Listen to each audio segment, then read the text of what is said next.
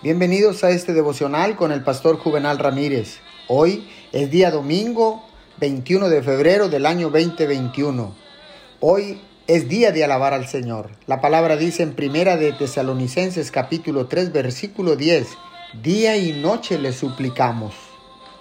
Los predicadores del Nuevo Testamento se entregaban en oración por el pueblo de Dios. Traían a Dios con toda su fuerza a iglesias mediante sus oraciones.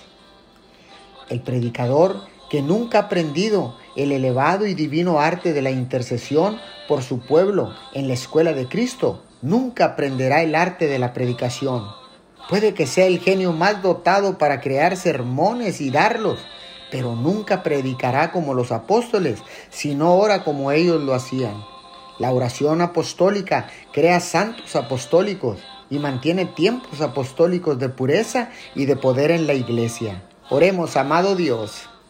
Quiero orar noche y día como lo hacían tus apóstoles.